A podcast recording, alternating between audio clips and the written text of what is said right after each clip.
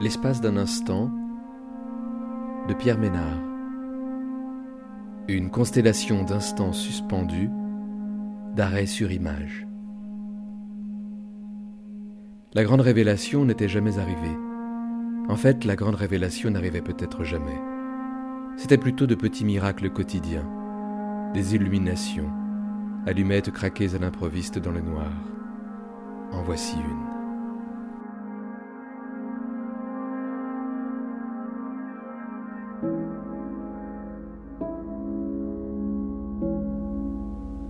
St. John's, Antigua et Barbuda, 5h41.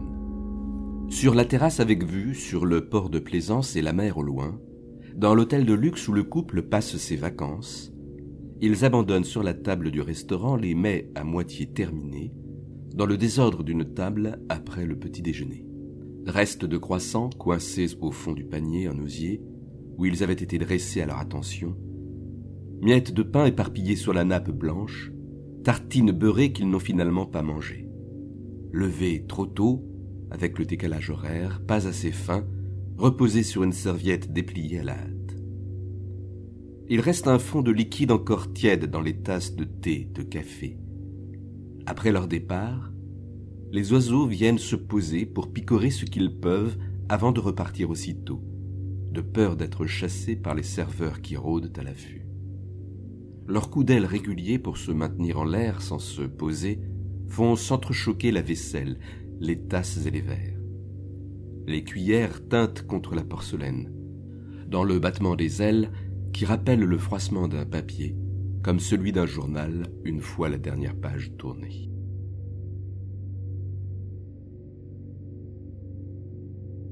Podgorica, Monténégro, 10h41 une main serrée.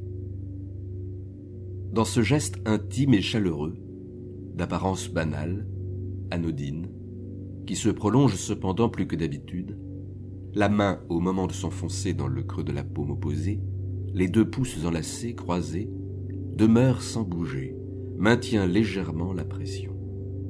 Le courant passe, on entre en contact. C'est une question de temps.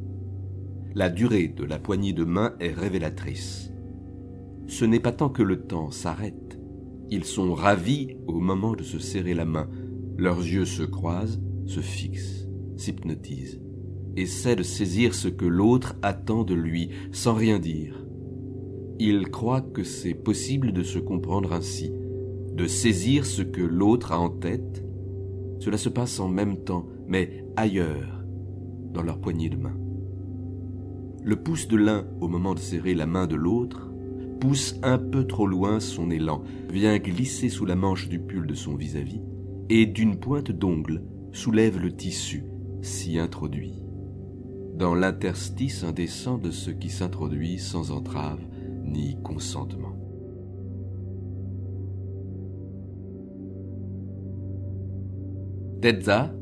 Malawi, 11h41 le jeune homme arrive en centre-ville.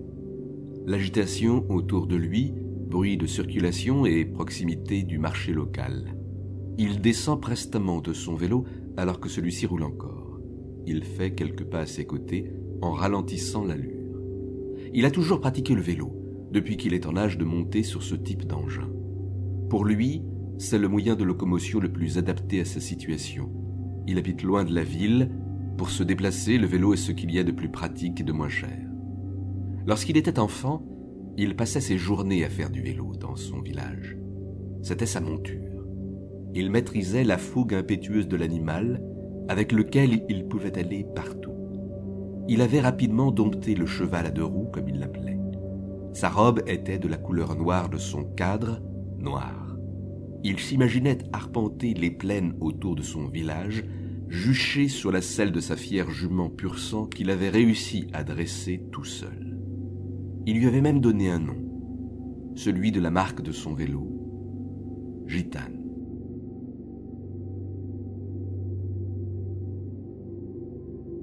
Neuquén, Argentine, 6h41.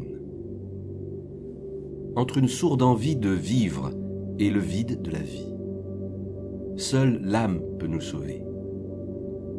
Il existe des chemins détournés, sinueux, à la campagne.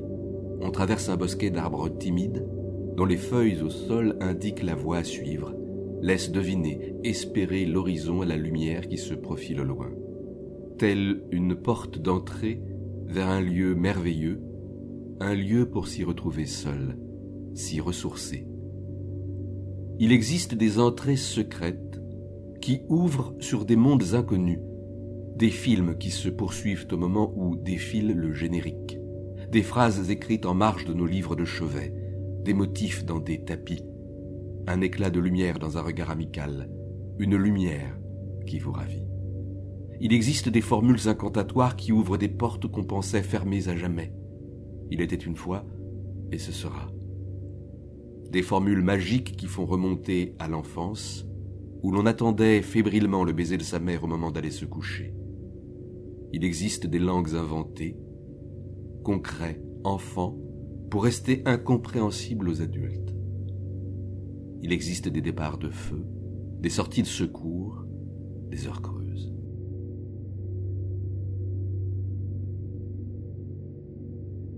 Marfa, Texas, États-Unis, 3h41. Dans la nuit profonde, le ciel étoilé. Sur l'arête de la montagne, une voiture roule dans l'obscurité. Le mouvement des deux points lumineux de ses phares souligne le chaos de la route défoncée. On dirait deux yeux. La mort, c'est aussi se souvenir. C'est comme le présent. Avec la distance, le bruit du moteur envahit le ciel avec un décalage suspect, comme un écho inversé. C'est entièrement là, comme le souvenir de ce qui est arrivé. On pourrait crier à l'aide, l'appeler à tout rompre, il ne pourrait pas nous entendre. C'est à peine s'il pourrait nous voir de là-bas, et à la fois au bord d'être là avec nous. Dans ce paradoxe de l'espace et du temps. C'est comme l'explosion de cette étoile qui s'est produite il y a des millions d'années et qui a été visible de la Terre ce jour-là à une heure donnée de la nuit aussi précise que celle de l'apparition soudaine de ce véhicule avant de disparaître. La mort, c'est aussi ce présent-là, l'idée qu'on aurait pu ne pas en avoir connaissance.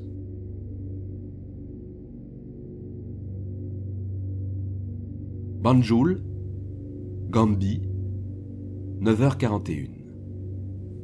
À sa table de travail, Derrière son large bureau en formica, il communique avec une cliente à l'étranger. Elle vient de lui passer une commande, mais ne trouve aucune trace de son bon de commande. Il tape avec empressement sur les touches de son clavier de son ordinateur, passant de la discussion en visioconférence par l'intermédiaire de la webcam installée au-dessus de son ordinateur au message qu'il envoie à son interlocutrice en parallèle, lui envoyant les documents dont elle a besoin non sans difficulté la communication n'est pas très stable. Les rideaux sont tirés dans la pièce très lumineuse, ce qui l'empêche de se laisser distraire par la vue qu'il a depuis le troisième étage de l'immeuble où sont situés ses bureaux. Les images du visage de la jeune femme, avec laquelle il discute, commande, procédure d'achat, justificatif de dédouanement, sont saccadées à l'écran. Son visage disparaît parfois un court instant, fermeture au noir, ou se déforme, un œil en moins, la bouche de travers, un rictus compressé, pixelisé, l'œil dans le vague, et se recompose aléatoirement dans une saute d'images due aux aléas de la connexion Internet.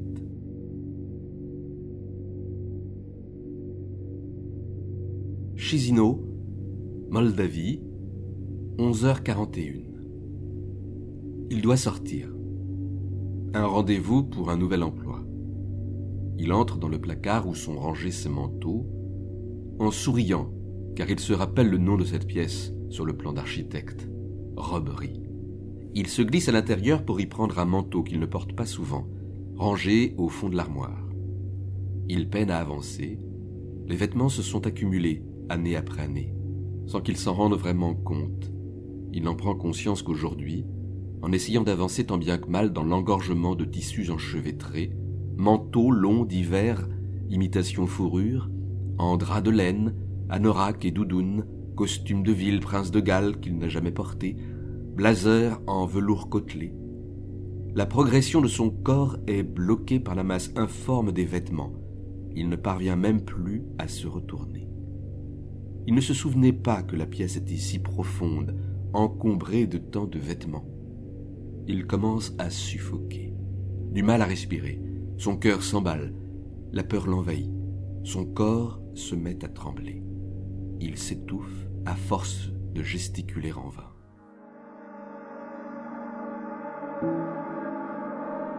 L'espace d'un instant de Pierre Ménard.